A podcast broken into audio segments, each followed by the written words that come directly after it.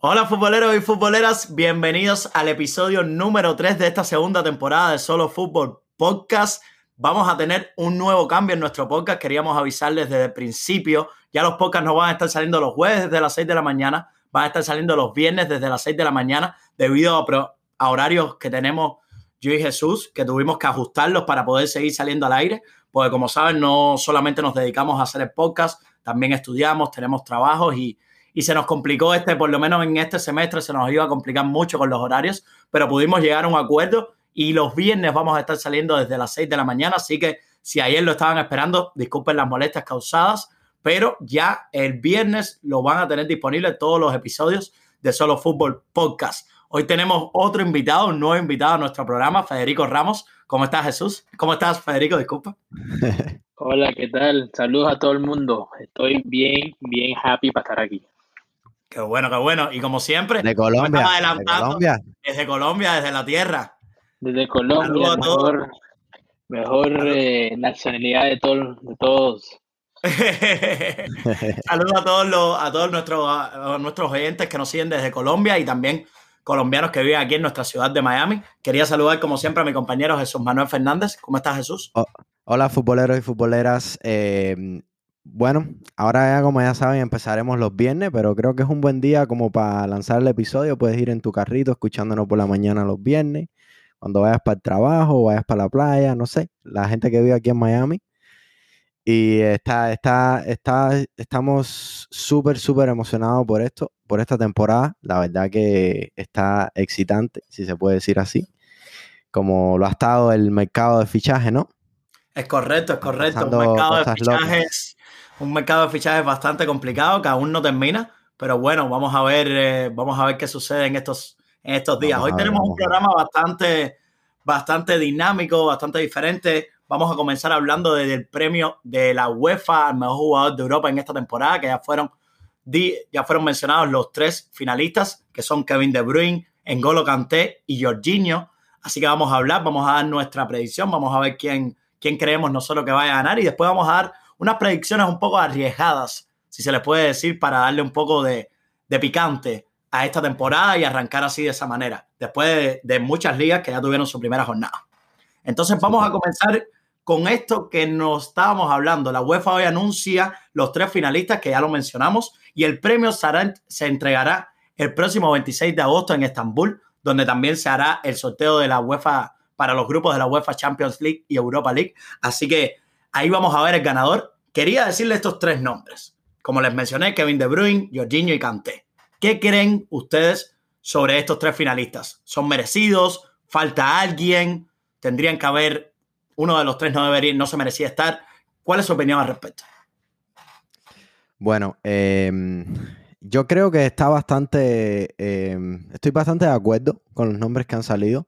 Creo que Jorginho eh, tuvo una participación súper importante en la Champions, como el mismo Kanté. Y De Bruyne creo que fue el pilar, el pilar de ese equipo Manchester City en la Champions, que llegó hasta la final, que no la pudo ganar, es verdad, pero creo que fue una de sus piezas más importantes durante toda la competición y también durante toda la temporada en la liga. Pero bueno, yo entiendo que este trofeo se basa más en lo que pasó en la Champions, en la UEFA. Te pudiera decir otros jugadores que se merecían también estar ahí, pero creo que es ellos tres, estoy de acuerdo con la UEFA, que hayan salido nominados. No sé qué piensa nuestro invitado Federico, si tiene algo que añadir. No, yo pienso que igual que, claro, los tres deben estar ahí. Eh, Jorginho, Kante y De Bruyne, finalistas, deben estar ahí. De Bruyne siendo pues, el 10 de, del City, Kante siendo la pared, el muro del Chelsea y Jorginho pues la inteligencia del Chelsea también y también por su trabajo con Italia en la Euro. También sí, también. Entonces me decías que crees que habían pues, eh, jugadores que se merecían también estar. ¿A quién pondrías en esa lista de jugadores que también crees que, podrían haber estado? A mí me gustó mucho Neymar, a mí me gustó mucho la Champions de Neymar, a mí me gustó em, es que, es que, es que te iba a decir Lewandowski, pero lo que pasa es que Lewandowski se lesionó, entonces no pudo seguir esa, esa Champions con el Bayern, pero... Por ejemplo, que, no solamente el torneo se basa en la Champions, se basa en todo, en la liga, en todo en general, en todo lo que se jugó en, la temporada europea. Entonces yo creo que no, los nombres que está dando también son válidos por la temporada que han hecho. Entonces. Bueno, eso te pondría Lewandowski, te pondría eh, Foden, me encantó Foden en la Champions y la temporada que hizo también, es otro súper jugador. Em, no sé, es que hay mucho, te podría decir como, como siete, ocho más.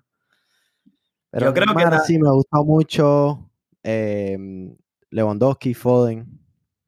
Yo creo que la verdad, mi opinión al respecto, que, no lo había dado, creo que es, es bastante justo. Me, me, llama la atención, por supuesto. Creo que no habíamos visto en esta premiación que se está haciendo desde el año 2011, no habíamos visto una premiación sin que no estuviera o Messi o Cristiano. Alguno de los dos siempre había estado entre los tres candidatos y no verlos a ninguno de los dos yo creo que, que llama un poco la atención. Pero creo que el fútbol, como, di, como, como he dicho eh, anteriormente, ha ido evolucionando y ha ido cambiando. Creo que estos premios se están basando un poco más en la importancia que tiene cada jugador en, eh, para su equipo. Y yo creo que esto lo demuestra estos tres finalistas, que son jugadores que a lo mejor desde la estadística, no estoy mencionando De Bruyne, pero lo digo más por Engolo Cantillo y Giño, que desde la estadística no han sido piezas tan importantes como decir, no dieron 15 asistencias, no dieron, no anotaron más de, de 10 goles, por poner un ejemplo, pero son jugadores que fueron claves. Más que claves, creo que fueron los jugadores más importantes en el éxito de Chelsea de, la, de, de, de, esta, de ganar esa Champions League. Entonces yo creo que estos premios para mí es una nueva etapa porque creo que se está valorando un poco más la importancia de esos jugadores que a lo mejor antes no veíamos, antes no veíamos importancia en el fútbol, en el funcionamiento táctico de los equipos. Entonces me parece, estoy un poco contento porque saben que yo siempre defiendo mucho a los mediocampistas y ver cada tres mediocampistas, si se puede decir, eh, entre los tres nominados para ganar el premio es para mí bastante satisfactorio. Así que yo creo que es una premiación bastante justa. Me acordé, me acordé de un nombre ahora que una temporada súper importante hizo y, te va a dar risa. Pero es mi niño Federico Chiesa. No, pero no, no, no. Creo que. UEFA, En, la, en la Eurocopa y en la Champions hizo muy buen papel. Pero no como te estoy De acuerdo con que esté, no estoy de acuerdo con que esté entre los tres finalistas, pero top 15 puede estar. No, pero a ver, pero como digo, a ver, es, como te digo, estás basando mucho tu pensamiento y tu opinión en las Champions, no es un premio de las Champions, es un premio de la temporada. la, Eurocopa también es competición. Sí, de pero de, dijiste Eurocopa y Champions. Yo creo que, a ver, Federico Chiesa tuvo un gran, un gran. Sí, pero, el trofeo, pero, el trofeo es de la UEFA. El trofeo es de la UEFA.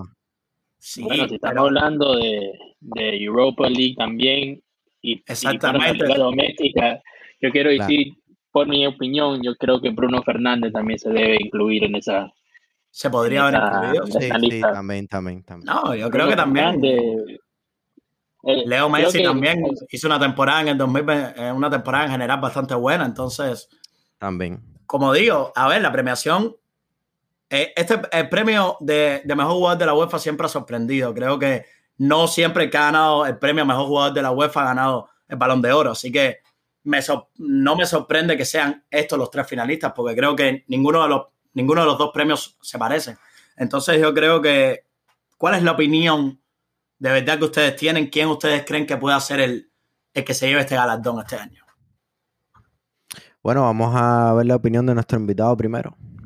¿Qué cree Federico? Yo creo que por, por como, decir, como digo, consistencia, ¿se dice? Sí. Eh, Cante. Cante sería el, el, el, que sería el premio. Yo creo que el trabajo que dejó con el Chelsea en, en la Champions, en la Liga Doméstica, es un trabajo, un papel que no lo hace nadie en realidad. No hay un medio, eh, mediocampista que puede recuperar el balón y correr 90 minutos todo el tiempo. O sea, es, mucho jugador, yo creo. Yo creo que el Chelsea no, no llega a ningún lugar sin Cante, en realidad. Ok, eh, yo estoy un poquito en desacuerdo. Yo se lo daría a Jorginho. Yo creo que Jorginho fue un jugador muy importante como para el Chelsea, como también para la selección italiana en la Eurocopa y también en, durante la temporada de la liga. Creo que Jorginho también es un pilar que a Chelsea le vino muy bien y hizo muy buena actuación, como también para la selección italiana. Creo que fue una pieza muy importante en esa Eurocopa y, y creo que creo que se lo merece. Yo la verdad que, que dando mi opinión al respecto, haciendo un resumen de los tres jugadores, las estadísticas están, están, ahí, están ahí también. Creo que Kevin De Bruyne tuvo 44 partidos en toda esta temporada. Fueron 11, 12 eh, goles, 19 asistencias. Creo que De Bruyne desde la estadística domina, porque cuando vemos las estadísticas de Kanté fueron 52 partidos, 3 asistencias y 0 goles en la temporada. Vemos a Virginio, fueron 50 partidos, 8 goles y 2 asistencias en la temporada. Si nos, vamos, si nos pasamos en la estadística, creo que Kevin De Bruyne es, no. es muy superior. Pero por supuesto, no juega en la misma posición, no, se, no creo que haya comparación desde el punto estadístico. Creo que para este premio ser justo, debe, debe decirse la importancia que fueron cada uno de los jugadores para sus equipos. Para mí, Kanté fue una temporada diferente, si se puede decir, porque creo que Kanté ha, ido elevando su nivel a medida que ha pasado las temporadas desde que juega en el Chelsea. Ido eh. Exactamente. Digo en el Chelsea, no hablando del Kanté del Leicester, por supuesto. Kanté es un jugador que ha ido elevando su nivel, ha ido de a poco y esta temporada creo que es la temporada que se establece como jugador, como ese gran jugador que se trajo para el medio del campo de, del Chelsea. Lo que me sorprende es que a Kanté se le ha dado, se le dio una, no se le puede, no sé si le puede decir promoción o hype en inglés, es como se dice. Se le ha, creado una atmósfera alrededor de él porque se lo ha merecido, pero creo que se ha olvidado la pareja de él, que es Jorginho, como lo decías. Para mí uno no funciona sin el otro. Entonces yo creo que a mí me, a mí me, me llamó un poco la atención ver cómo se dejaba de un lado a Jorginho y el trabajo que estaba realizando Jorginho también en medio del campo de Chelsea. Que como digo, ha ido silencioso, ha sido silencioso durante la temporada, ha ido trabajando, ha ido aportando todos los, en todos los partidos importantes. Y no solamente, como decía Federico, fue importante para Chelsea, fue importante para esta Italia que salió campeona de Europa. Y en el punto de De Bruyne me, me da un, me sabe mal, me da un mal sabor de boca no haber podido ver a De Bruyne los 90 minutos en la final de Champions. Creo que si a lo mejor hubiésemos visto a De Bruyne los 90 minutos, hubiésemos tenido. Probablemente hubiera sido diferente. No, no sé si el Chelsea a lo mejor hubiese salido igual campeón, pero hubiese sido un partido desde el punto de vista para el Manchester City un poco más interesante. Entonces, me cuesta trabajo decir mi predicción porque yo creo que desde que nosotros vemos fútbol han habido dos jugadores que nos han adaptado a, basarnos en la estadística y, y en la importancia que, que tienen para su equipo. Y ahí entonces tengo que dárselo a De Bruyne, pero yo me quedaría igual con Jorginho. Creo que Jorginho la temporada que ha hecho es Con Jorginho. Exactamente, es un jugador que, que, en todos los aspectos, en lo táctico, lo entiende perfectamente, el liderazgo que, que ofrece en medio del campo, como dije, no solamente... Es muy inteligente, es muy inteligente también. Exactamente. Y yo creo que esos dos títulos a sus espaldas valen mucho. Le dan mucho. Para mí, yo, yo, yo creo que Jorginho de, puede ganar eh, este, este galardón. Bueno, eso tenemos 2 a 1, gana Jorginho según el día de hoy, según nuestras predicciones. Bueno, vamos ahora a, a saltar al próximo tema, que vamos a empezar a hablar de las ligas. Y vamos a empezar hablando con la Liga Española. Ya se jugó la primera jornada, ya vimos los resultados. Un muy buen Barcelona sin Messi, un muy buen Real Madrid, con sus cositas y sus detalles que hay que analizar. Pero mm, no dieron, dieron, buena, dieron buena cara. So, eh, quiero saber la opinión tuya, eh, Cristian. No sé si quieres empezar por el Barça, por el Madrid o por el Atlético. No, yo voy a dar. Voy a, voy, a dar, voy a dar mi opinión en general de, la primera jornada, de lo que vi. Fue la liga, pude, tuve, tuve la oportunidad de ver todos los partidos. Y la verdad, yo creo que es una liga que me llama mucho la atención porque creo que está más igualada que nunca, incluso más que el año pasado. Al no estar Messi, al ver un Madrid que no ha hecho compras importantes, a ver un Atlético que creo que se, que se reafirma como, como un equipo bastante sólido, a ver un Sevilla que ha incorporado piezas bastante interesantes. Creo que es una liga bastante igualada. Y ya con eso dije, creo que es, mis favoritos son esos cuatro. El Barcelona me dejó una muy buena sensación.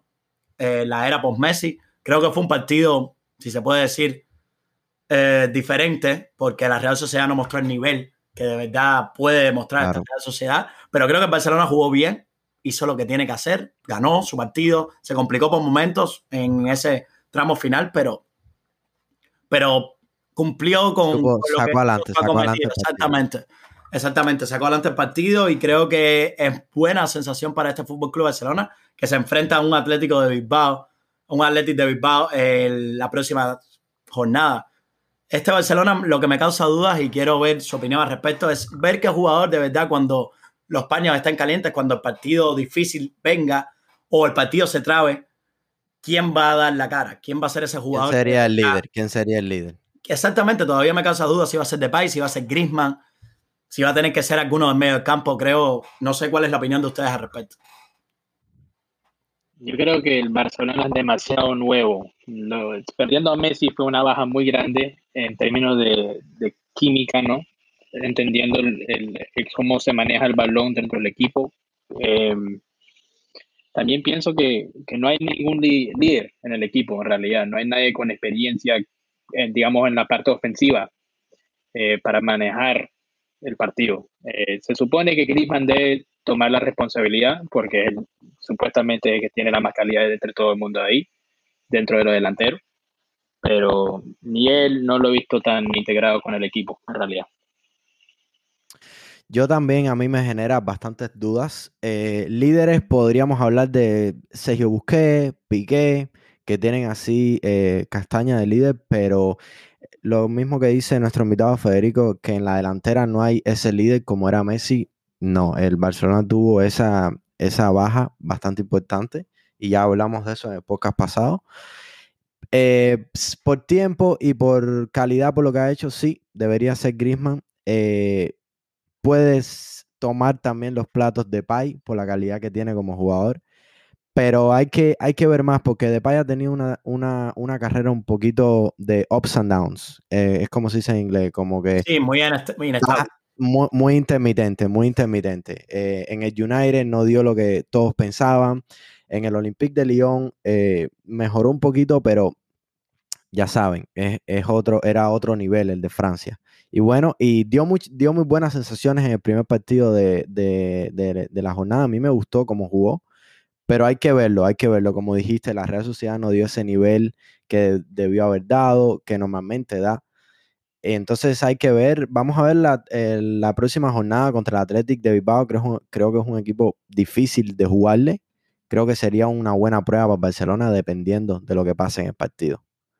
Pero sí, creo, sigo, sigo pensando, sigo teniendo la misma duda que tú, no creo, hay que ver quién sería el líder de ese, de ese Barcelona. No, por supuesto, es lo que digo, también veo un Barcelona que desde el medio del campo mejoró bastante la circulación del balón, estuvo un poco más rápida que a lo mejor cuando cuando tenía a Messi en el campo, porque sabemos que el argentino eh, gustaba de, aguantar el balón cuando era necesario para crear más jugadas, etc. Entonces yo creo que la circulación de balón fue mucho más fluida, fue mucho más rápida sin el argentino, pero es como dice, es una buena sensación que le da al aficionado culé, pero no es tampoco para, para creo, para adelantarse y decir este Fútbol Club Barcelona puede alcanzar grandes cosas en la temporada. Para mí lo que sí tiene este Fútbol Club Barcelona es que tiene mucho margen de mejora si vemos la lista de jugadores que todavía no están disponibles, como lo son Dembélé, Ansu Fati, en la delantera sobre todo, eh, Coutinho, Agüero. no, Agüero exactamente, Coutinho no es que no estaba disponible, fue que una decisión de Kuman de no convocarlo, pero Coutinho ahora se ha, se ha dicho esta semana de que el club cuenta con él y que Kuman también cuenta con él, así que yo creo que este club, que este equipo tiene un margen de mejora, vamos a ver cómo, cómo va evolucionando la temporada. Lo que tiene que hacer es trabajar a los jóvenes y, mantenerlos en el equipo. como jóvenes como Ansu Fati, como Pedri. me dio una, cosa muy importante. Yo creo que Eric García, Eric García me gustó mucho. Fue para mí una de las mejores de las mejores cosas que tuvo este Fútbol Club Barcelona en, en, el partido. Creo que esa pareja, Eric García Piqué, es una pareja bastante interesante. Y creo que de va a ser la titular durante toda la temporada. Así que eso es un peso que se quita de encima Kuma, si se puede decir. Así que vamos a ver. Como digo, yo creo que este Fútbol Club Barcelona tiene margen de, de, mejora. El Real Madrid, ¿cuál es la opinión que ustedes creen de este Real Madrid? Un Real Madrid que empieza una nueva era. Bueno, una segunda etapa con Carlos Ancelotti en el banquillo. Eh, eh, que fue bastante exitosa la primera, por supuesto, fue la, la, consiguieron la décima. ¿Cómo creen que este Real Madrid se enfrenta a esta, a esta segunda etapa. Aquí, aquí vamos a, darle la palabra a Federico porque él le tiene un cariño especial a Ancelotti. Lo vamos a. Sí, sí. Bueno, yo tengo una opinión, una opinión controversial, creo yo. Creo que la última vez que el Madrid jugó un fútbol atractivo fue debajo de Ancelotti, no debajo de Zidane. Pero bueno, es mi opinión. Eh, creo que Ancelotti es tremendo técnico, eh, Y ahora que viene un equipo del Everton que no tenía nada de jugadores de, de calidad, digamos, comparado al Madrid, tiene, tiene muchas armas ahora en el Madrid. Yo creo que él puede usar todos los jugadores que tiene ahí a su mejor potencial, algo que no creo que pueda hacer otro técnico. También su manera ofensiva es muy atractiva y va a cambiar, creo, la dinámica de, de la liga otra vez. Creo que van a llegar a ser primero o segundo. Eh, los jugadores son, son crack, o sea, todos los jugadores son crack. La verdad es que no se ha dado eso debajo, debajo Zidane. Zidane no me gusta la cantidad de Zidane con Real Madrid. Pero bueno, estoy bien. Eh, digamos, eager. How do you say eager? Este, ansioso, ansioso, ansioso, ansioso. Estoy ansioso para el Madrid jugar la temporada, en realidad. Eh, lo que yo opino es que estoy más o menos en la misma línea de Federico. Eh, Ancelotti trae un fútbol atractivo. También una cosa muy importante que tiene el Real Madrid es el fichaje de vuelta de Pintus, el entrenador eh, físico, que estuvo fuera por unos cuantos años y normalmente se dice porque Pintus ha estado en esas etapas gloriosas de Madrid y creo que es una pieza también. Em, lo que vi en esta primera jornada me gustó, pero hubieron partes del partido que Madrid se descontroló, se perdió y entonces em, el, el Alavés le hizo bastante daño. Em, vi a un eh, militado también un poco desconcentrado en varias partes del partido. Eh, Ancelotti lo estuvo explicando y dio un ejemplo muy bueno de Nacho. Dice, Nacho es un defensa pesimista. Un defensa pesimista porque piensa que lo peor siempre a, a cualquier momento puede pasar y entonces se mantiene siempre concentrado los 90 minutos del partido. Y creo que eso es algo que dice mucho de Nacho y lo venimos diciendo hace mucho tiempo. Creo que es el momento de él, creo que es el momento de demostrar que puede ser titular en uno de los equipos más importantes del mundo eh, Alaba me gustó por la izquierda, pero prefiero a Mendy. Creo que Mendy haría un, poquito mejor de mejor trabajo defensivo que Alaba. Pero así como todo, todo, todo, vi un Madrid bastante bien. Vi que eh, jugaron bien, un Benzema que empezó espectacular la temporada, un Bale bien, se vio. Hay que ver, hay que ver cómo va. A mí este Real Madrid, como, bueno, cuando después del partido lo estábamos comentando tú y yo, yo te dije, fue Madrid que no voy a decir que, para mí, como digo, cumple. Cumple con, lo que, con su cometido, que era ganar. Y no juega mal. Resuelve bien el partido contra un rival, por supuesto, mucho más débil que, los blancos. Pero a mí me Pero te voy a decir algo, el Alavés hizo un gran partido no hizo, no hizo mal partido, por supuesto, sobre todo en la primera mitad. Sobre todo en la primera mitad, pero a mí lo que todavía, yo creo que este partido deja muchas, a mí por lo menos me deja varias reflexiones. La primera es que la pareja de centrales tiene que ser Alaba y Nacho, sin dudas. Creo que ya desde el primer partido podemos, podemos ver que yo creo que esa debe ser la pareja durante la mayor parte de la temporada. Yendo para el medio del campo, creo que me, me vuelve a dejar otra reflexión que es Modric en la jugando la posición de cross, por supuesto, se pierde un poco más eh, el, croata porque tiene que hacer esa función de ir a buscar atrás el balón, de darle la salida a Real Madrid. Creo que perdimos un poco a Modric, pero a mí la sensación que me da este Real Madrid es que yo creo que si quieren avanzar y quieren mantenerse bien físicamente durante toda la temporada, creo que en medio del campo ya es hora de que sea Valverde, Kroos y, y Casemiro. Considero que ese debe ser el mediocampo titular para, para, los, para los partidos difíciles de, de esta temporada de Real Madrid y Modric ya viniendo un poco en un segundo plano, considero yo, aunque por supuesto sabemos el nivel que ha demostrado Luca Modric durante toda esta temporada. Pero los partidos difíciles, eh, cuando dice los partidos difíciles. Difíciles quiere, quise decir los No. O los, difíciles, esos partidos complicados entre semanas o, o, o, fin de semana contra equipos de media tabla. Yo diría que partidos difíciles, yo diría partidos de exigencia física, sobre todo. Creo que Real Madrid, el mayor problema que se encontró la temporada pasada es que estaban completamente agotados a esa final de la temporada. Y yo creo que un jugador en el medio del campo como Federico Valverde, que es una garantía de que te pueda jugar 90 minutos a un ritmo físico bastante alto, yo creo que es un plus. Así que es hora de que Valverde, por supuesto, tú has tenido varias lesiones, no se ha establecido en el puesto, pero creo que es hora de que Valverde, y yo creo que va con lo que estaba diciendo también Federico, de que el fútbol ese de Real Madrid que tanto gustó con, bajo, bajo, bajo el cargo, bajo el primer mandato de Ancelotti como entrenador, era un fútbol directo, era un fútbol rápido, era un fútbol vertical, que se ha visto mucho, que se recuperó la verticalidad en el Real Madrid, lo vi en este partido. Entonces yo creo que Valverde es un jugador perfecto para eso. Luca Morris lo era en su momento, pero creo que ya con la edad no le permite tanto ser, dar ese plus físico que a lo mejor el Madrid necesita por momentos. Y adelante creo que Quiero hacerles dos preguntas, ahora que estamos hablando de Madrid, dos dudas que tengo y quiero ver la opinión de ustedes. La primera es, ¿quién debería jugar en el lateral derecho? Porque a mí me gustó mucho eh, Lucas Vázquez, me gusta mucho cómo juega ahí. ¿Creen que debería ser Lucas Vázquez o Carvajal? Y adelante, ¿crees que deberían siempre ser titular Hazard o Vinicio? Mm, bueno, voy a responder mi rápido para que Fede también tenga bueno, no, Fede, empieza, empieza tú sin problema, empieza tú. No, pues yo diría, eh, para aprovechar ¿no? el, gasto de dinero en Hazard, yo comenzaría en la temporada con Hazard, intentar de integrarlo con el equipo, eh, como construir una química con él. Eh, claro, la calidad está ahí, pero se lesiona mucho. Pero yo creo que con Ancelotti, Ancelotti es un técnico de, los jugadores, yo creo que se va a entender mejor con Hazard que, que, que lo que pudo Zidane. Así para comenzar la temporada, ojalá no se lesione Hazard. Eh, empiezo con Hazard en la izquierda en vez de Vinicius.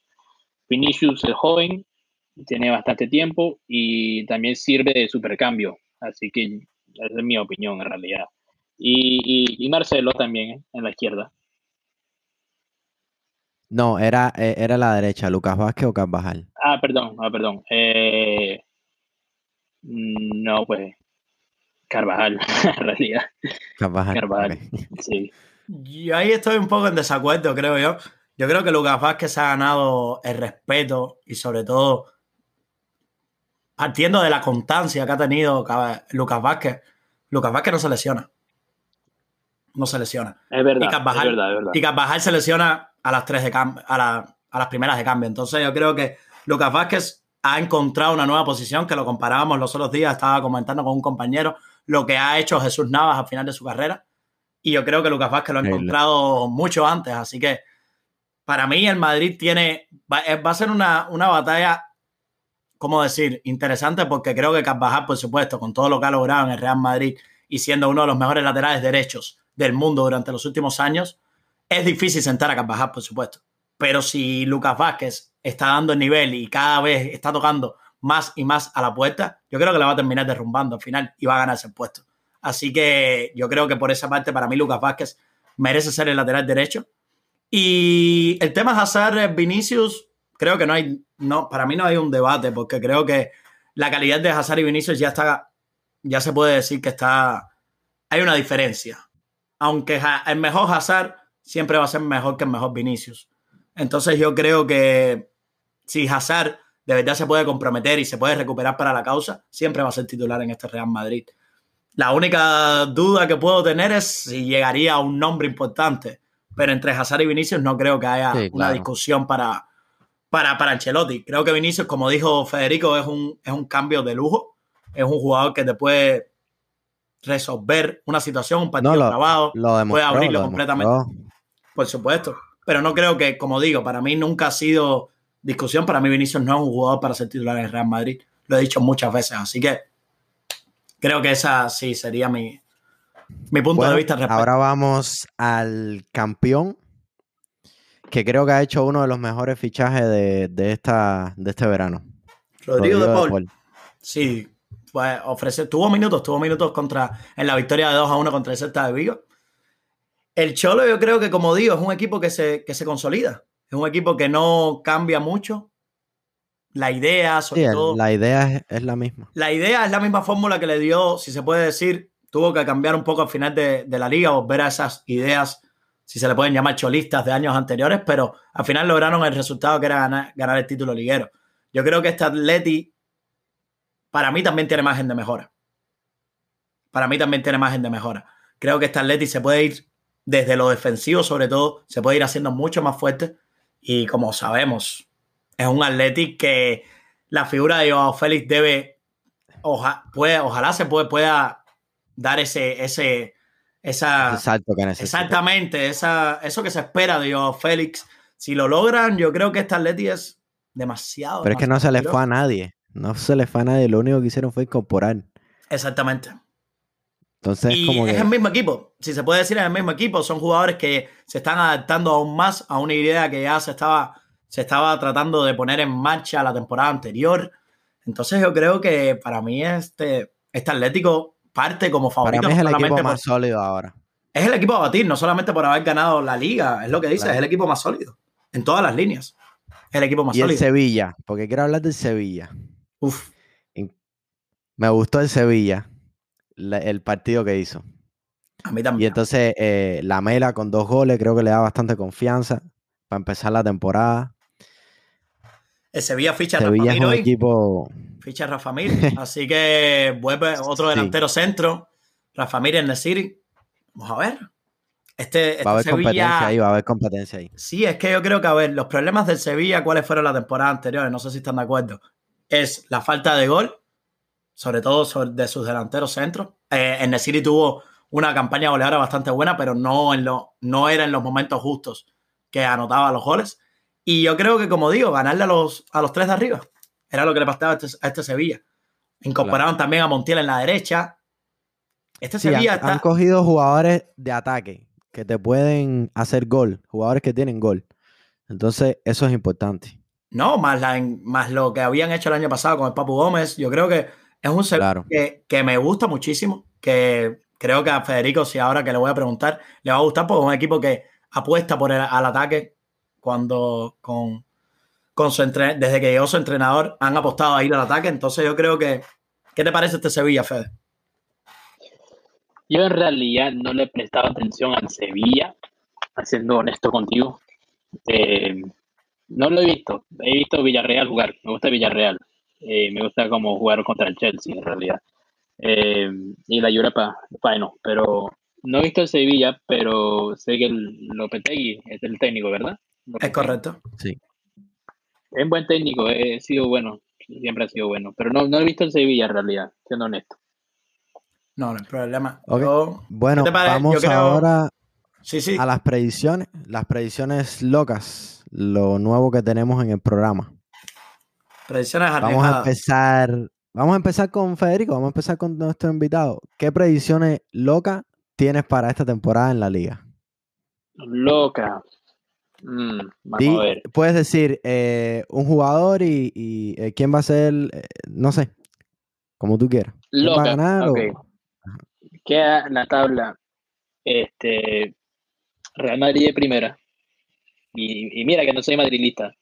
Real Madrid de primeras. Atlético de segunda. Sevilla de tercero. Villarreal de cuarto. Y Barça de quinto. Oh, eso sí es una Al principio pensé que no, porque es posible, pero cuando pusiste a Barça de quinto, sí, sí, sí es una predicción loca. Barça de quinto, este, ¿Qué más? Goleador va a ser Benzema. Eh, te diría así 25 más goles que Ancelotti es un técnico ofensivo. Y si Benzema no se lesiona, ahí está. Y Jovic también va, a estar ahí. Jovic, eh, eh, Ancelotti le gusta los delanteros bastante, le gusta rotar los delanteros. Creo que Jovic va a hacer su impacto con el equipo por fin. y bueno, si llega James al Atlético, y James con toda la asistencia, máxima, máxima asistencia. Jesús, entonces, dime tus predicciones arriesgadas.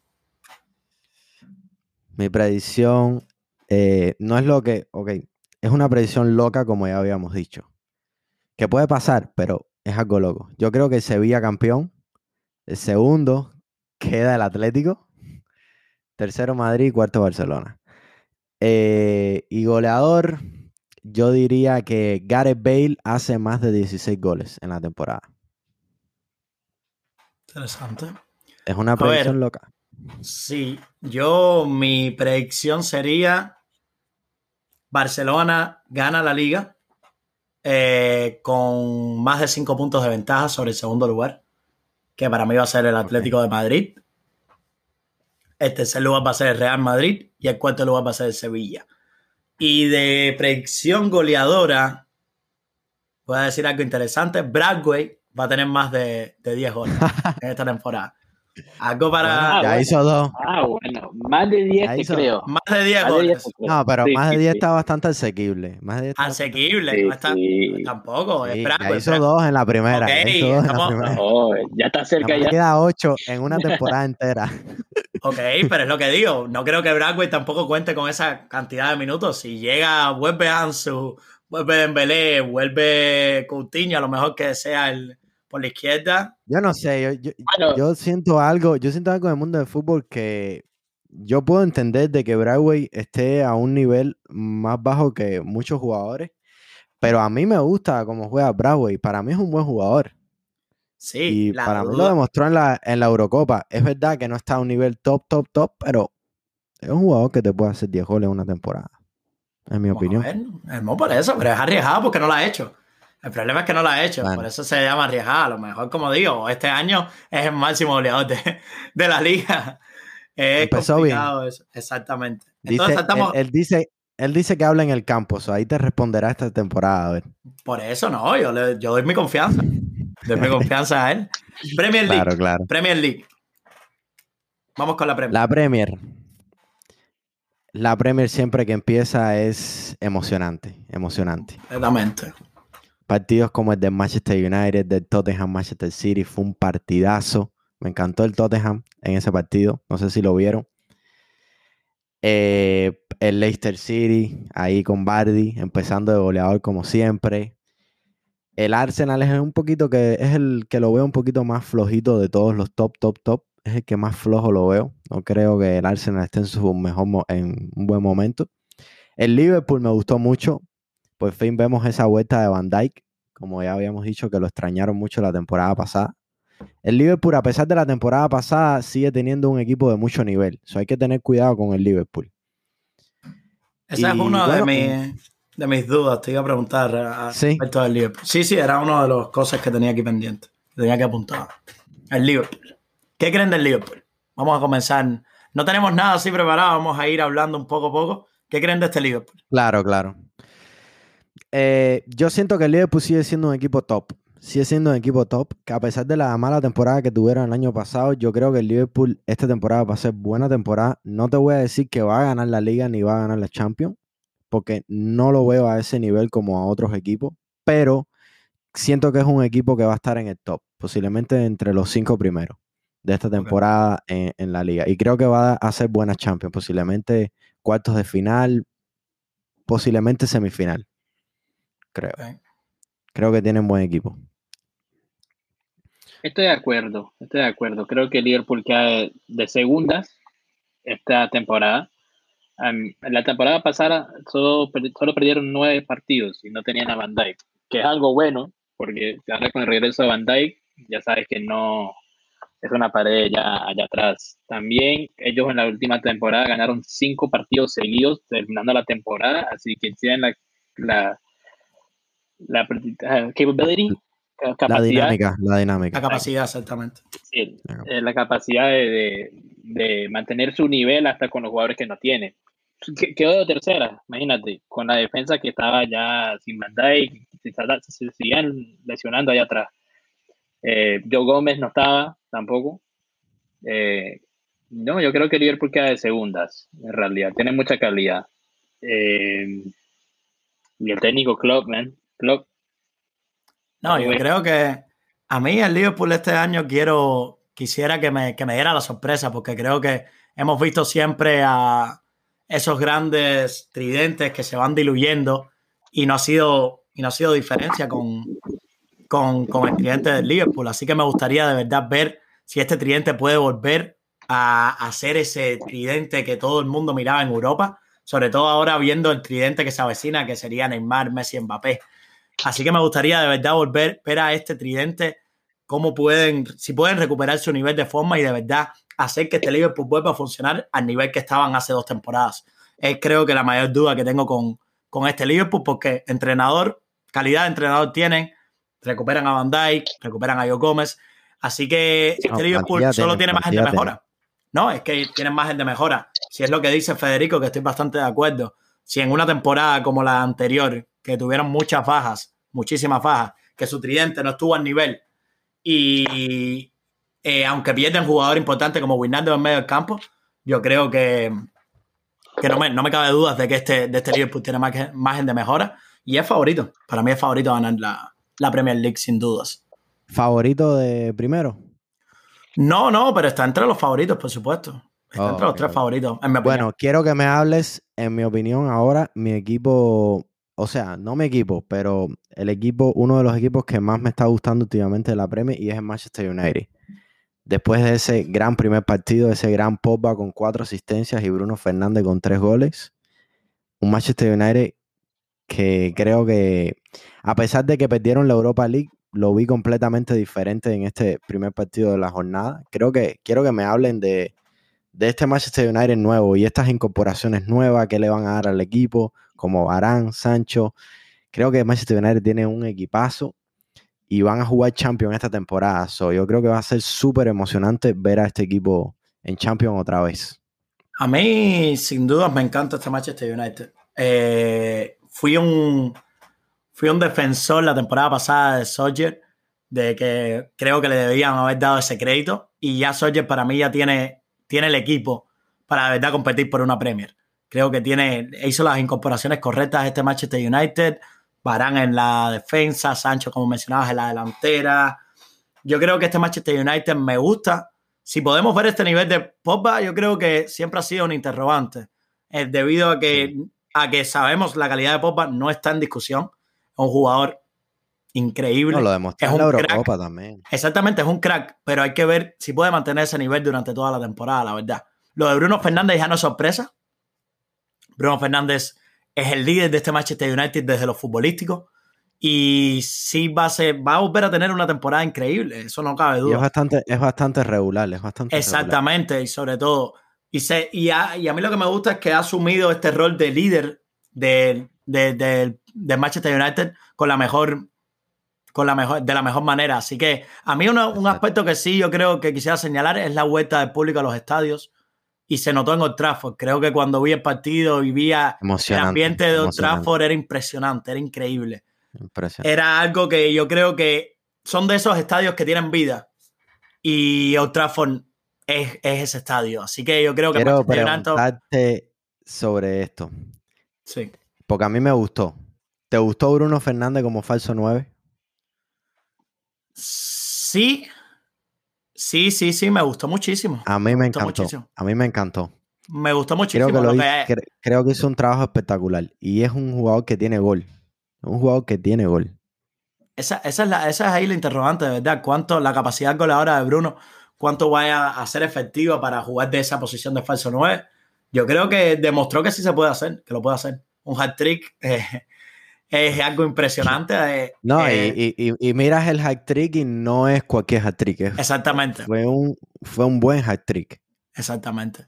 Así que yo creo que, como digo, quiero ver ahora cuando ya Barán pueda. Sancho disputó minutos, pero quiero ver a Barán en el centro de la defensa. Sí, sí. Tiene un equipo bastante sólido. Tiene un equipo bastante, bastante sólido este Manchester, este Manchester. Yo creo que, no sé si estarás de acuerdo conmigo, pero favorito también a ganar la premia. Sí, sin duda, sin duda sin dudas. No, favorito top 1, pero entre los. Sí, sí, ya, dígame. No, no pienso en ganar. Digo, no creo que vayan a ganar la Prem, pero sí entre los mejores cuatro. Creo que tienen la calidad, especialmente con Sancho allá arriba. Mucha calidad con Sancho allá arriba. Este, yo creo que lo único que, lo único que limita al Man United, honestamente, creo que es el técnico, en realidad. No me gusta el fútbol del Solskjaer pero la calidad está ahí. Los jóvenes, los nuevos que entran y los que han estado, están ahí. Están ahí. Ok, ahora quiero hacerles una pregunta sobre el partido del Tottenham en Manchester City. Porque lo vi y vi un Manchester City como que le costó encontrarse y como que no supo entrarle al Tottenham, pero también vi un, un Tottenham muy sólido atrás muy sólido y muy seguro. Y se, siento que noté el trabajo del nuevo técnico que tienen y creo que va a ser importante. Ahora, estoy de acuerdo como que no es un equipo top top como para competir por el título, pero creo que dan una buena imagen y me gustó mucho. Son tiene una calidad espectacular. Creo que, en mi opinión, creo que ya es hora de que jueguen un equipo mucho mejor, como la misma opinión tengo sobre Harry Kane.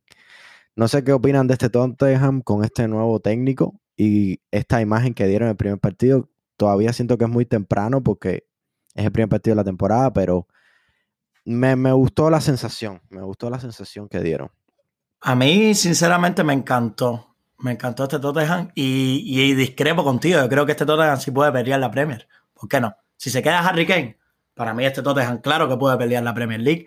Eh, han hecho incorporaciones importantes, yo creo, incorporaciones necesarias. Mm, y lo que ha hecho estas incorporaciones para mí, lo que va a hacer durante la temporada es expandir la base que ya tenía este Tottenham. Este Tottenham no no tuvo una gran temporada, la, temporada anterior no fue buena, pero es un Tottenham que venía ya luchando por puestos de arriba de la tabla en la Premier League en los últimos años con Pochettino.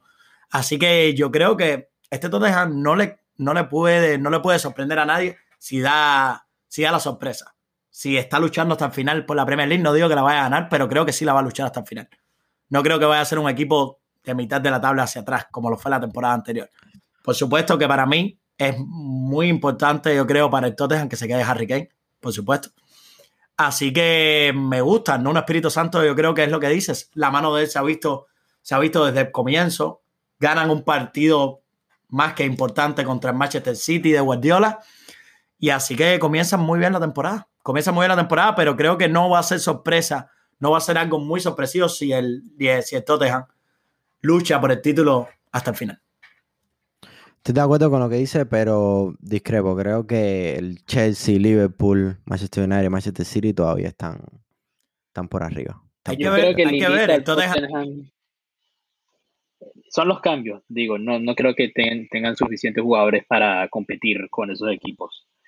Eh, los, 11 titulares fueron buenos el último partido, pero ya los cambios, no sé, eh, se le fueron, no sé, no sé si se le fueron, bueno, se le fue la Mela, unos, tres otros jugadores que tenían que eran buenos se le fueron.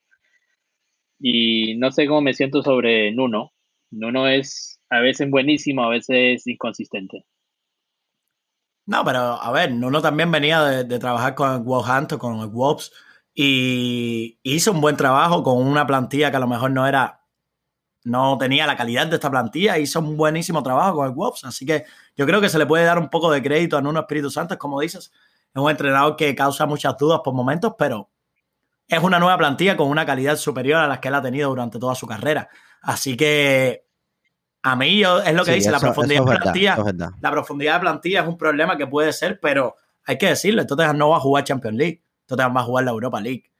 O creo que va a jugar la Europa League, ¿no? Ahora me... Déjame chequear. Tottenham, sí. Vamos a chequear rápido. Pero, pero bueno, eh, aparte. Que puede ser otro factor, que puede ser otro factor, como digo. Que puede ser factor porque no la Europa League también tiene partidos que jugar. Partidos, Exactamente. Partidos que tiene que jugar y es minutos de juego que los jugadores. Eh, sí, pero no es, no es. Creo que, como digo, no, no es tan difícil. Eh, como creo que van a estar de acuerdo, la calidad que hay en, Champions que la calidad que hay en Europa League. Los equipos se van a tener que pensar un poco más. Los equipos que juegan como los cuatro de arriba, que juegan UEFA Champions League no van a, van a, van a tener que, por supuesto, dar, dar, el plus que a lo mejor el Tottenham no va a dar. Y no, el Tottenham, el Tottenham, no juega Europa League.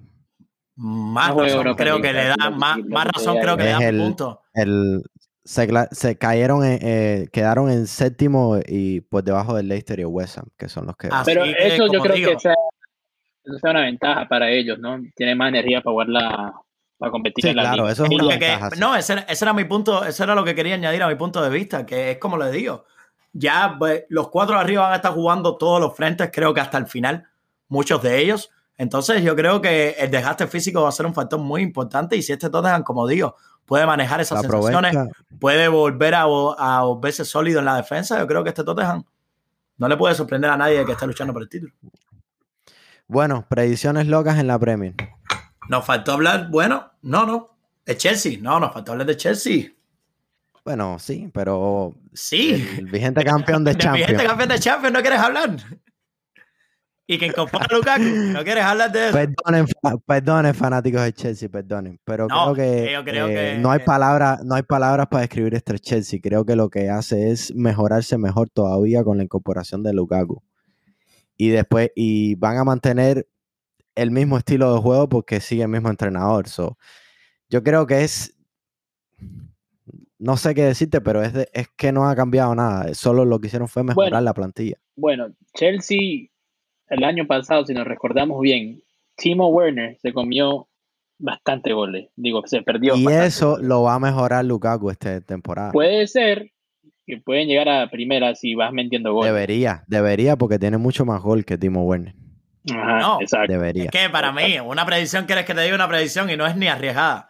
Lukaku le va a ofrecer 20 goles al, a Chelsea esta temporada, sin dudas. 20, goles va a tener solamente de Lukaku. Solamente de Lukaku. Mm. Más 20. te estoy diciendo un mínimo, más de 20, sin, sin dudas. Lukaku va, va, a darle más de 20 goles a, en la Premier. Puede ser, En la, en la Prem. no, no, es que no está diciendo, es que no está diciendo 30, está diciendo 20. No, y es lo que te digo. Me dices 30, me dices 30 y bueno, solo hay pocos jugadores capaces de. Pero si te pones a ver las estadísticas de Lukaku, la vez en Manchester United lo logró. Fue a la Serie A y lo hizo. Está difícil. Mira, está difícil. Mira, el año pasado Harry Kane quedó con 23. Salah con 22 y Bruno Fernández con 18. Harry Kane, el mejor delantero de la Prem, llegó con 23. ¿Y tú dices que llega a los 20? Yo digo que sí, porque como digo, no tuvo. Si vemos, Harry Kane estuvo lesionado la mitad de la temporada. Que los delanteros, como digo, en la Premier League, no tuvieron la, efectividad que de verdad deberían tener. Pero Harry Kane estuvo lesionado mayor parte de la temporada y fue el máximo goleador. Salah no tuvo la mejor temporada y fue el segundo con 21, es lo que quiero decir. Para mí, Lukaku no hay dudas. ¿Cuánto? Déjame buscar rápidamente cuánto. Ahora tiene que, tener, tiene que hacer buena temporada también. Pero es que es que es un equipo en el Chelsea. Como digo, las oportunidades que tuvo, que tuvo Timo Werner. Lukaku es un, es un. A mí, yo soy. Yo no, quiero, no quiero decirle, yo soy la persona que más critica a Lukaku en el mundo del fútbol. Porque para mí, Lukaku en Champions League no me ha demostrado nada. Yo soy la persona que más lo critica. Pero en Liga, Lukaku es un jugador muy consistente. Es un jugador que te va a dar 20 goles sin duda por temporada. Sin duda. Digo que Lukaku se queda con 18. 18 es un poquito pecho frío Lukaku, en mi opinión. Lo que no, es lo que, a ver, pero mm, más que Timo Werner, lo que le ofreció Timo Werner estoy de acuerdo, No, estoy de acuerdo contigo. Es, es, un jugador bastante regular en ligas. Yo lo que digo es que es un poquito pecho frío en los partidos importantes. Pero es lo que te digo, estamos hablando de, la Premier. Para mí, si el Chelsea puede añadir esos 20 goles que le faltaron el año pasado de Timo Werner, que no sé cuánto fueron las cifras de Timo Werner, creo que fueron. Locura, locura, locura. Eh, fue bastante baja. En Premier. Bueno. yo creo que este Chelsea se vuelve. Para mí, Chelsea tiene una de las mejores plantillas de Europa, sin dudas. Sin dudas, este Chelsea tiene una de las mejores plantillas. y es que tiene también profundidad de plantilla, jugadores como Pulisic, jugadores como Alonso, Shewell. No, es que, es que ahora mismo, de verdad, no se sabe quién es, cuál es el once titular de este Chelsea. No, no. Siempre juega con algo diferente. No, es que yo creo que la única base, porque vimos a Kovacic, yo vi también el partido de Kovacic y me gustó muchísimo el partido de Kovacic contra, contra, disculpa, contra Quistas Palas. Me encantó el partido de Kovacic. Y entonces ve, sí, Canté y Jorginho es la base, pero Kovacic también tiene un, nivel increíble y es, impresionante. Yo creo que este Chelsea para mí... Te entra y te puede resolver. Mi favorito para esta temporada es el Chelsea, sin dudas. Es lo que tiene Tuchel. Tuchel no se casa con los jugadores, sino él, él se, acomoda dependiendo del equipo que va a jugar. Sí, es bastante que, técnico. Que es lo, bueno, es lo bueno, no se casa con los 11, sino él, él cambia uh, according, uh, de acuerdo al equipo que va a jugar. Eh, regresando al tema de Lukaku, este, sí, yo creo que lo que vimos en Italia, buenísimo. Crack pero la Prem es la Prem. Pero la Prem la Prem. recuerden que Lukaku jugó en Manchester United. No, pero Lukaku fue el delantero en Manchester United y en Premier no, a ver, no tengo las estadísticas adelante, pero creo que fueron bastante buenas en Premier. Como digo, Lukaku me deja de ver mucho cuando llega a Champions o hasta Europa League. Eh, me, me, deja muchas dudas, pero las estadísticas de Lukaku en Manchester United creo que fueron bastante te estoy, buenas. Te estoy buscando aquí ahora mismo las estadísticas de Lukaku con el United. Sí. Y hizo en 66 partidos 28 goles. si sacamos a promedio, es casi. Es del, casi 2000, De 2007 al 2019. No, pero espera, espera, espera, De 2007 al 2019, ¿cómo es eso? De 2017. ah, 2017 al 2019. Si sacas por al promedio. 2019. 66 partidos, 28 goles. Vale la pena acordar que, que Mourinho no, no lo jugó. No lo jugó en la segunda temporada ni la tercera. Lo tenía en la banca. Sí, también. Así que. de promedio. Nos debemos, ir guiar por los minutos. es difícil encontrar esa estadística, pero al igual, veintipico goles en tres temporadas. No sé. Vamos a ver, vamos a ver. Yo, esa, esa bueno, estadística. locas. Sí, sí, sí. Pero es una predicción loca. Yo, yo pienso que es una predicción loca, sí. Más de 20 goles es loca. no, no, ya, me quedo con eso entonces. Lukaku más de 20 goles en, en Premier. Y ya tiene un partido de menos. Así que ya tiene un partido que no lo jugó. Bueno, para mí, favorito a ganar la Premier es el Chelsea, como ya te dije. Y segundo es el Manchester City, vigente campeón. Pero yo voy a poner de que el Manchester United gana la Premier este año. Esa es mi predicción loca. Ok. Mi predicción loca. No sería tan loca. Soy muy lógico. Este, el Liverpool, You Never Walk Alone de primera. El City de segundas. United de, eh, de tercera. Y cuarta Chelsea. Ok. y tengo otra que es que Bruno Fernández termina de máximo goleador esta temporada. Sí, eh, esa es una predicción loca. Estoy de acuerdo. Pero interesante. Estoy de acuerdo. Y solo estoy de acuerdo porque Ole se casa con los 11 que juega y él siempre va a jugar. Él siempre va a jugar. Eh, va a tener todos los minutos, no hay cambio para Bruno y en realidad juega re bien, juega re bien con el, con el United. Y agregando a, Sancho, ahí tiene alguien que lee el balón. Sí, sí, eso es un factor importante. Si se integra con el equipo bien, importante. Bueno, ahora cogemos un avión de Inglaterra y hacemos. Y caemos en Italia. Sería. La liga italiana. Que va a comenzar este. ¿Qué creen de la este liga italiana? Va a comenzar este Creo que la Juventus ha hecho una incorporación súper importante a su equipo que es el nombre de Locatelli. Ya oímos lo que es Locatelli en la Eurocopa y creo que es un jugador que a la Juve le hacía falta mucho. Sigo pensando que es un equipo débil en Europa, en Champions, pero creo que es una incorporación importante que le da más profundidad a plantilla de la Juve. ¿Puedo agregar en el medio campo. Sí, por supuesto. Este, yo creo que la edición más importante de la Juventus es que regresó el mejor técnico italiano, Allegri. También, también. No tenemos a Pirlo, tenemos a Allegri y si notan aquí tengo la camisa de la Juve puesta. Hmm. Eh, y con Cuadrado, el mejor lateral derecho defensivo en el mundo, con, con Allegri, van a ganar todo. Bueno, por supuesto, tú eres colombiano, o vas a, vas a vas a apostar por Cuadrado ahí en la derecha, que no es mal jugador, creo que hizo una gran Copa América y creo que ha demostrado en, la última temporada la calidad que tiene y lo buen jugador que es.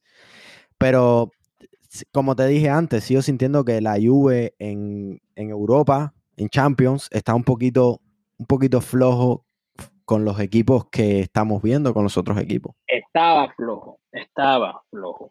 Regresó Alegre. Regresó bueno, hay que ver. Hay que ver. no, Allegri, tremendo técnico defensivo. No, Allegri, como Dios, regresó a Allegri y se va a Lukaku del Inter de Milan. Disculpen que les diga. Nuevamente caigan en taja Lukaku. la, estadística, de Lukaku que tengo con el Inter de Milan sí las tengo. 23 goles. Que reforzaron con Seco, ¿no? Seco es de la Roma Pero bueno, la última temporada de Lukaku fue de 24 goles en Serie A. Y el Inter de Milan Sí, exacto. No, no, no estoy diciendo, estoy diciendo que, para mí, que el Inter de Milan, que fue el actual, es el actual campeón, se queda sin su mejor jugador y, no incorpora. No incorpora. Se, queda sin su mejor jugador, se va Hakimi también. Se va su entrenador, se va Conte. Ah, se va Conte también. Entonces yo creo que le deja un poco el camino mucho más fácil a, esta Juve para volver a, dominar en, Italia. Creo que el Milan ya demostró que no tiene todavía esa capacidad para aguantar una liga completa. Lo demostró la temporada pasada. No creo que tenga la, capacidad para hacerlo. Eh, el Atalanta, me creo que cabe decir que, el Atalanta es el único que puede dar la sorpresa, si se puede decir. Para mí, como digo, el favorito es la Juve, pero el Atalanta creo que ha sido un equipo bastante constante, que ha mantenido su base durante muchos años y que puede ser este año que a lo mejor de, de, de, la sorpresa. La sorpresa. Puede ser. Pero como digo, para mí esta Juventus creo que va a volver a dominar en Italia. Solamente por, por lo que le ha pasado al Inter de Milan, que ha sido, ha sido una pena, la verdad. Ha sido una pena. Claro, claro. Sobre el Atalanta, solo que, Zapata tiene que jugar como no jugó en la Copa América. es verdad. no, pero un poquito de hate, un poquito de hate ahí, pero, pero no sé, tiene que jugar como ha jugado con, con eh, el Atalanta. Sí, que es lo que de verdad estamos hablando. Que dar ese nivel. Pero es lo que estamos hablando. Sí, pero, sí, pero lo digo porque lo digo porque me decepcionó un poquito en la Copa América. Pero, sí, pero bueno. Pero, tiene buen equipo, tiene buen equipo. El Atalanta. La calidad la tiene. Y ha, la tiene. y ha hecho muy buenas incorporaciones. Incorporó a Demiral, incorporó también, tenía por aquí apuntado, tenía otro central, a, al central, disculpa, a, central argentino que, jugó muy bien en la Copa América, que también era a la Juve. no, no, pero tenía el central de la Juve por aquí. Ahora mismo les busco. Eh, sigan, sigan hablando, yo les digo ahora sin problema. Bueno, hablando del tema de Duan, suena que se va a ir al Inter para reemplazar a, a Lukaku. No, pero ficharon a Seco, ficharon a Seco. Ah, es de la Roma. Verdad, verdad, verdad, verdad. Ah, no, sonó, sonó, sonó. Hubo la, hubo la, la, eh, la oportunidad, pero se decantaron por Seco, el, el delantero de la Roma. Va a ser el compañero de vale La, vale la pena hablar de, de, que la Roma tiene a Mourinho. Mourinho que es eh, técnico defensivo y en la liga italiana el que gana es la defensa. Como digo, el, jugador que estaba diciendo, disculpa que los interrumpa, el jugador que decía era Cristian Romero, que era... ah, perdón, por supuesto, Exactamente, por, eso decía, Cristian Romero de Miral. Que, salieron noticias de que Messi lo quiso para Barça. Sí, exactamente. de Miral. Entonces yo creo que, como digo, el Atalanta se refuerza muy bien, más en lo defensivo sobre todo. No tuvieron muchas bajas importantes. Así que... El, problema de Atalanta no creo que era... Bueno, no es ofensivo. De hecho, metieron... Eran un equipo más con más goles el año pasado. El, problema era defensivo. Y, y bueno, como dice Cristian, agregando tus defensores, puede, puede que no, disculpe, sorpresa. Disculpen, Cristian Romero se incorporó al Atalanta, pero, disculpen futboleros y futboleras, por eso tenía bastantes dudas, pero fue cedido a la, a la, al Tottenham, disculpa. Oh. No quería dar una mala, una mala información, futbolero y futboleros. Olvídalo. Al Atalanta queda de segunda entonces. ¿Quién queda primero, Fere? ¿Quién queda primero? Juve. Juve, regresó Allegri, regresó el balance a la Juve. Regresó que tocaba regresar. El más es un punto válido, es, es un punto válido. Es Allegri. Allegri eh, era seguro eh, semifinalista en la Champions y ganaba todo en Italia. Eso es, el, eso es el mejor técnico que ha tenido la Juve en los últimos 10 años. Por supuesto. Aparte de Conte. Hmm. No, yo, una predicción loca sería que el Atalanta. No, y también olvidamos un poco, hemos dejado un poco atrás la Roma ahora de Mourinho, una Roma bastante interesante. Vamos a ver qué puede, qué puede cómo puede armarse la Roma de Mourinho, la verdad. pero siento que le falta en ataque. Siento que en ataque le falta. No, pierden a su figura más importante en ataque que ha sido durante estas últimas temporadas. Traen a Tommy Abraham, que creo que es un jugador que a mí me gusta mucho, la verdad. Creo que es un buen jugador, sí. Sí. Así que mi predicción loca sería el Atalanta campeón. El Atalanta campeón, los de Gasperini creo que eh, llevan muchos años jugando muy bien al fútbol. Me encanta el fútbol del Atalanta. Y vamos a ver, vamos a ver de verdad. Yo creo que, como digo, es una predicción arriesgada. Para mí el favorito, sin duda, es la Juve. Por todo lo que mencioné anteriormente. La más probable también diría, aparte de la Juve. Yo, exacto, yo creo que después de, después de la Juve, yo creo que es el Atalanta, la verdad. Creo que es el Atalanta, no me causa duda no hay, al respecto. No hay otro equipo que tenga tanto poder ofensivo. La verdad no me sale. Va, voy a decir una predicción loca y es súper random. Y es que la Fiorentina quede entre los top 10 de, la, de la liga italiana. No, no creo que sea tan. Sí, no creo que sea tan arriesgada, puede ser. Sí. No, la Florentina lleva los últimos años quedando por debajo del top 10. No tiene un equipo muy fuerte como para competir por esos primeros 10 puestos. Se ha ido salvando es ese típico equipo de que se salva en las últimas posiciones. Hmm.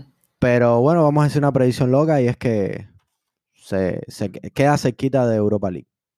Eh, predicción loca mía no es tanto el que gana, creo que el que pierde y yo creo que, que el Inter queda fuera de los top 4. El Inter, ok. Perfecto. Me gusta. Eh, creo que Roma. Eh, goleador, goleador, goleador. Bueno, aquí no. Goleador Lukaku. No, mentira, mentira. no, eh, máximo goleador, no. Si me dices Cristiano, no es una predicción loca. no, pero ponete cuántos goles puede anotar Cristiano esta temporada. Que la temporada pasada hizo más de 30. La temporada pasada hizo más de 30. Lautaro, voy con Lautaro. Voy a decir que Lautaro va a anotar más de 20 goles. Voy a cambiar mi opinión. Una predicción bastante loca. Eh, Luis Fernando Muriel. Interesante. Muriel, de máximo goleador. Se ve que eres colombiano. predicción loca, predicción loca. Ni para la mía, yo anota más de 20 goles. La mía, la mía es que eh, Dybala em, hace más de 15 goles. es que nos seguimos olvidando que regresó Allegri. Va a jugar Dybala otra vez. Regresó la joya. La joya. que vamos a ver, vamos a ver. Cambia la dinámica de la lluvia bastante. Estoy, estoy tan feliz. Estoy tan feliz. Vamos a ver. Vamos a ahora, saltamos a Alemania. Rápido, un rápido por la Bundesliga y la League One, porque creo que es muy difícil dar unas sorpresas ahí, porque creo que no, no hay mucha. Bueno, para mí, eh, la opinión que tengo sobre la Liga Alemana es que tiene uno de los mejores duelos de nueves en este momento. Que es Haaland y Lewandowski. Eh, vimos ese partido de la Supercopa de, Alemania hace un par de días. Creo que, por supuesto, el, el Bayern dominó. Creo que Lewandowski sigue em, demostrando la calidad que tiene y, lo constante que es. Y vimos el carácter de Haaland, el carácter de, de le metían un gol en contra y se enojaba, fallaba una jugada y se enojaba, le cantaban una falta en contra y se enojaba. Ese carácter competitivo, ese carácter de, hambre. Y creo que eso eh, para un chico así de la edad de él, creo que es súper importante. Y creo que va a ser un gran jugador. ¿Mm? Sigo pensando que necesita estar en un club más. Eh, Yo creo que lo que va a limitar a Haaland este año es la falta de Sancho. De Sancho. Puede ser. Pero es que también, pero es que también vimos el primer partido de liga, hizo dos asistencias y dos goles. O sea, él es una máquina. ¿Contra quién jugaron? No, no vi el full, eh, no vi el partido. ¿Contra quién jugaron? Contra el Frankfurt. Fue. ¿Fue el Frankfurt? Sí, 5 ah, a 2. Ganaron. 5 a 2 quedó. Entonces, lo, eh, te, hace, te hace asistencia y también te hace goles. Ah, el Frankfurt es un buen equipo. Sí. Bueno, comparado a la semana. Pero dice Sancho, pero también tiene a Royce, que Royce también lo ayuda bastante, le, da bastante asistencias y, bastantes pases de gol. Royce, ¿cómo hizo el año pasado con lesiones? Estaba, estaba No estuvo tan mal, pero también. No estuvo, no estuvo top, top, pero. No, no, no estuvo. en el tema de lesiones, no fue que tuvo una temporada muy cargada, pero sí tuvo sus lesiones como casi siempre nos tienen acostumbrados. Yo creo que, a ver, el tema Sancho es, por supuesto, un punto muy importante, pero podemos ver la, la ¿cómo, ¿cómo, decir? La sorpresa de Jude Bellingham. Creo que Bellingham es un jugadorazo. dio, una asistencia increíble en la final de Supercopa a Marco Roy, que lo dejó solo contra Noé, que Roy después no pudo, no pudo resolver, pero será el, el Borussia Dortmund nos ha ido acostumbrando durante estas temporadas a vender a sus a sus figuras y, y desarrollar otras. Así que yo creo que lo que más me lo que más me da pena de esta, de esta Bundesliga es que ya nos había acostumbrado a por lo menos tener tres rivales luchando, el Bayern, el Leipzig y el Dortmund, se puede decir, a lo mejor el Borussia Mönchengladbach se colaba, pero ahora viendo el Leipzig ya creo que se cayó completamente de esa lucha y va a ser una lucha Borussia Dortmund Bayern de Múnich.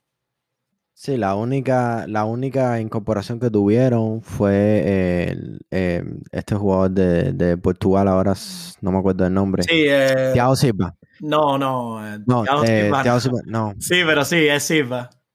Eh, Silva, ajá, no me acuerdo el nombre ahora. El 9, el 9 del, del Bayern de Leverkusen la temporada Andrés Silva, exactamente. Andrés Silva. Que tuvo una temporada Tuve ahí, tuve ahí un cruce ahí de, de nombres. Fue, creo que fue la única incorporación importante que tuvieron, pero creo que el equipo se ha caído bastante con los jugadores que se le han ido. Como... sobre todo se fue Nagelsmann, que era el, eh, el, entrenador, el que le dio la. Claro. se le fue la pareja de centrales, se le fue la pareja de centrales. Se, me olvidó totalmente que Nagelsmann se fue para el Bayern. Completamente. Entonces yo creo que va a ser una lucha Bayern Dortmund. Hay que ver, eh, hay que ver la verdad cómo quién puede. El, Bayern comenzó empatando a uno contra, contra Borussia Mönchengladbach. Así que vamos a ver, vamos a ver una batalla bastante linda por el título. El, el Borussia Dortmund tiene nuevo entrenador, Marco Rose, así que yo creo que va a ser interesante, pero vamos a ver. ¿Qué ustedes creen? la predicción es fácil. ¿Quién gana? ¿Bayern o Dortmund? Predicción loca. Este, no, es que no te puedo. Yo creo que no predicción, predicción loca sería que ganar el Domo. Para mí esa es mi predicción, sí. Predicción loca. Predicción típica sería que va, a ganar el Bayern. Otra vez, eh, voy a llegar al otro punto. Eh, mi predicción loca no es tanto quién gana, eh, más como entre los otros equipos, ¿no? Porque ya sabemos que Bayern va a estar de primera, es imposible que no esté de primera. Eh, de segunda voy a poner al Frankfurt.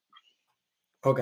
Y de tercera pongo, pongo tercero pongo al Dortmund y, y creo que, que Gio Reina puede ser su, una temporada tremenda. Tiene la oportunidad. Hablando del tema Sancho, pidamos a Reina también. sí, sí. Reina es un gran jugador. Le da más cupo a Reina y yo creo que ahí, ahí sale la estrella. Mi predicción es que Borussia Dortmund, mi predicción un poco arriesgada, que Borussia Dortmund gana la, la Bundesliga y que Haaland queda como máximo goleador por encima de Lewandowski.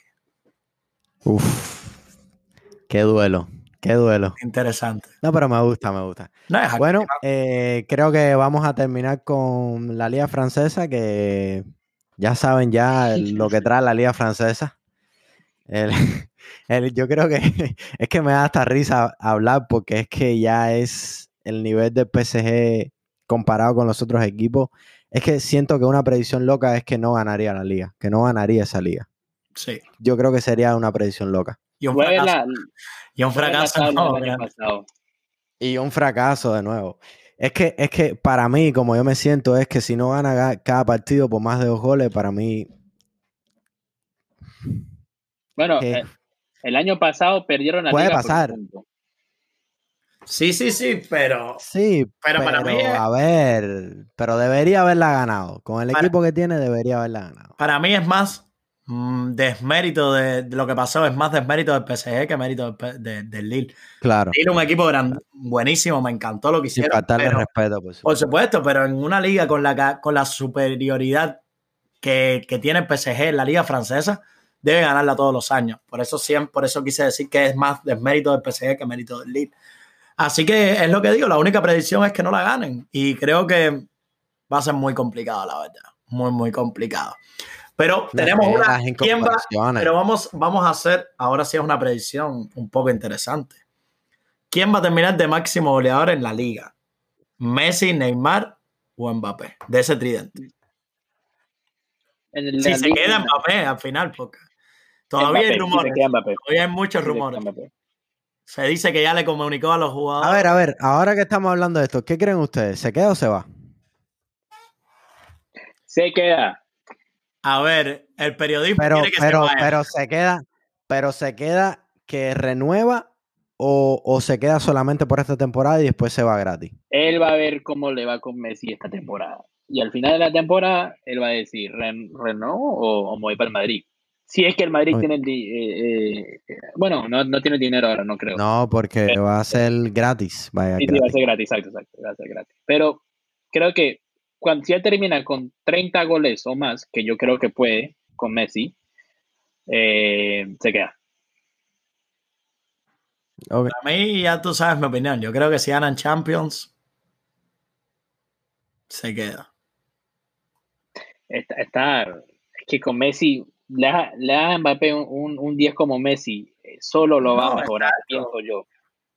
Yo también, yo creo que debería ser así. Y para mí es como digo, no, no caer en el tema de Mbappé completamente porque hoy no quisimos hacerlo. Teníamos en mente, pero no sabíamos, queremos ver cómo sigue progresando, si de verdad sucede o no. Pero también depende del ego del jugador, también depende. Porque si tú me dices, es un jugador que no tiene ego, que sí va a jugar con Messi, te digo, se queda 100%. Pero si es un jugador que quiere ser la estrella de que no, o sea, si no tiene ego y no le importa que la estrella del equipo sea Messi, él se queda.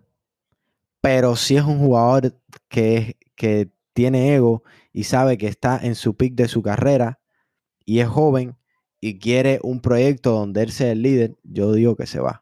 ¿Cuántos años tiene Mbappé? ¿23? ¿24? Mbappé tiene 22. Va para 23.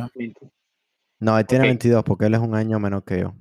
Ok. Ah, ok, bueno, listo, aquí viene mi punto tiene 22 años.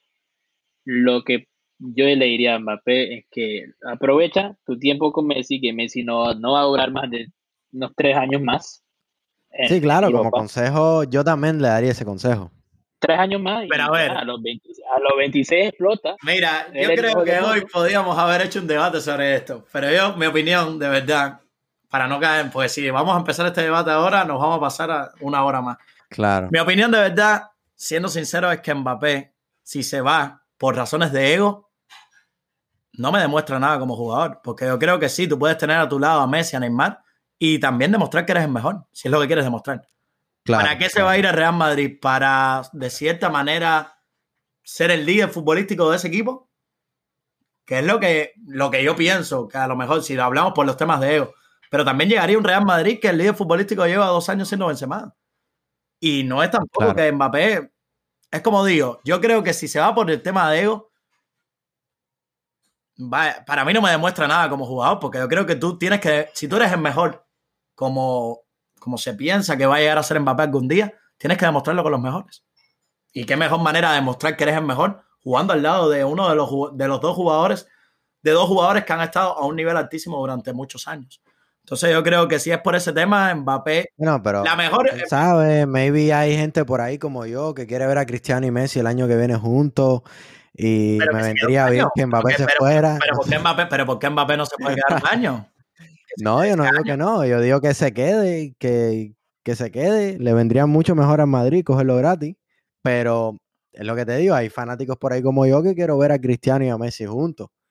No sé, yo lo, yo lo único que digo es que de verdad el tema Mbappé es complicado. lo estoy diciendo, lo estoy diciendo de, de, de, jugando, pero estoy en la misma línea que tú. Yo le daría la, el consejo a Mbappé de que se quedara. Se quedara. y, de verdad, tú comparas, proyectos, comparas proyectos, siendo realistas, comparas proyectos y no hay.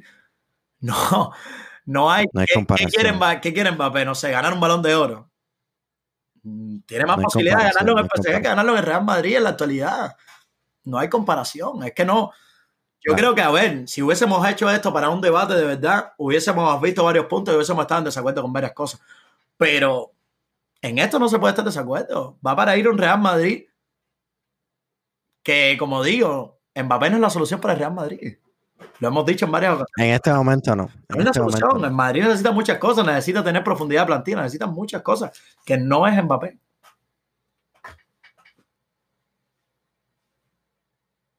Disculpa, Fede, que no te, no te oímos.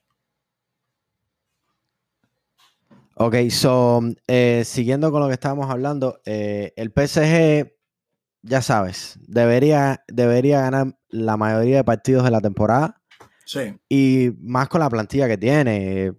Ramos, Winaldum, Hakimi, eh, Donnarumma, eh, Messi, con las, con las incorporaciones que tuvieron y más la plantilla que ya tenían, es una plantilla muy, muy, muy superior. Yo creo que ellos van a estar mucho más enfocados en lo que es la Champions, que es eso, tanto es lo que decía, incluso Messi lo dijo. El proyecto es, el objetivo es ganar la Champions, pero también ellos van a, quererse, eh, van a querer seguir incorporando ligas y trofeos de Francia, que es lo que deberían. Eh, la predicción sería, el objetivo sería ganar el triplete esta temporada. Sí. Y tienen el equipo para ello, lo tienen. Por supuesto. Predicción loca que ganara el, el Lyon, el Olympique, el, el, Marsella. Que gane cualquier otro equipo que no sea el Paris Saint Germain. Es la única predicción loca que se puede tener en esta, en esta liga, que creo que tiene mucha, mucha diferencia de calidad entre los equipos en esta, liga.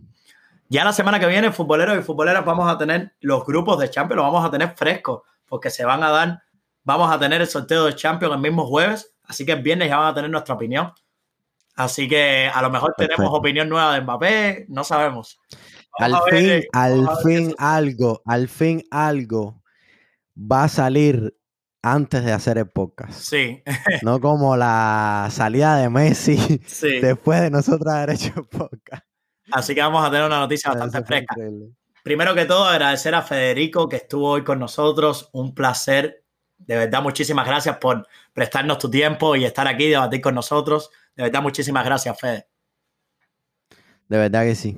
Viva Colombia. Disculpen, Federico está teniendo problemas con el audio. Sé que, quisiera despedirse, pero no está, no está teniendo, está teniendo muchos problemas ahora con el audio.